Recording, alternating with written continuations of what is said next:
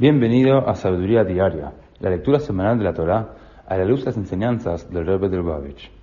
En la tercera lectura de la parasha de Balak, leemos cómo Balaam supuso que Dios accedería a maldecir al pueblo judío si le recordaba cuán pronto y frecuentemente se había revelado este contra él durante sus 40 años en el desierto.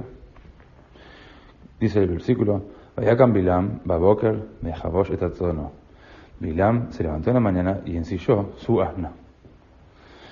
Bilam odiaba con pasión a Dios y sus emisarios, el pueblo judío. Temprano en la mañana buscó acometer su maléfica misión. Se dirigió a Dios para recordarle cuán rápidamente se habían revelado los judíos contra él. A esto, Dios le replicó que esa rapidez había sido precedida por el patriarca Abraham. Abraham se había levantado temprano por la mañana para cumplir con amor y devoción la orden que él le diera de santificar a su hijo Isaac. El mérito del amor de Abraham por Dios contrarrestó el odio de Bilam. El pueblo judío recibió en herencia el amor de Abraham. Sus rebeliones en el desierto fueron apenas raptos temporales en su inherente y eterna devoción a Dios.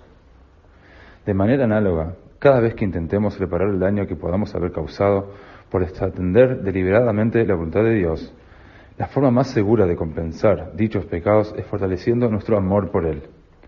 Este amor transformará, a su vez, los pecados del pasado en motivación para realizar buenas acciones. Así como Dios transformó las maldiciones de Bilam en bendiciones, también nosotros podemos siempre transformar maldiciones en bendiciones.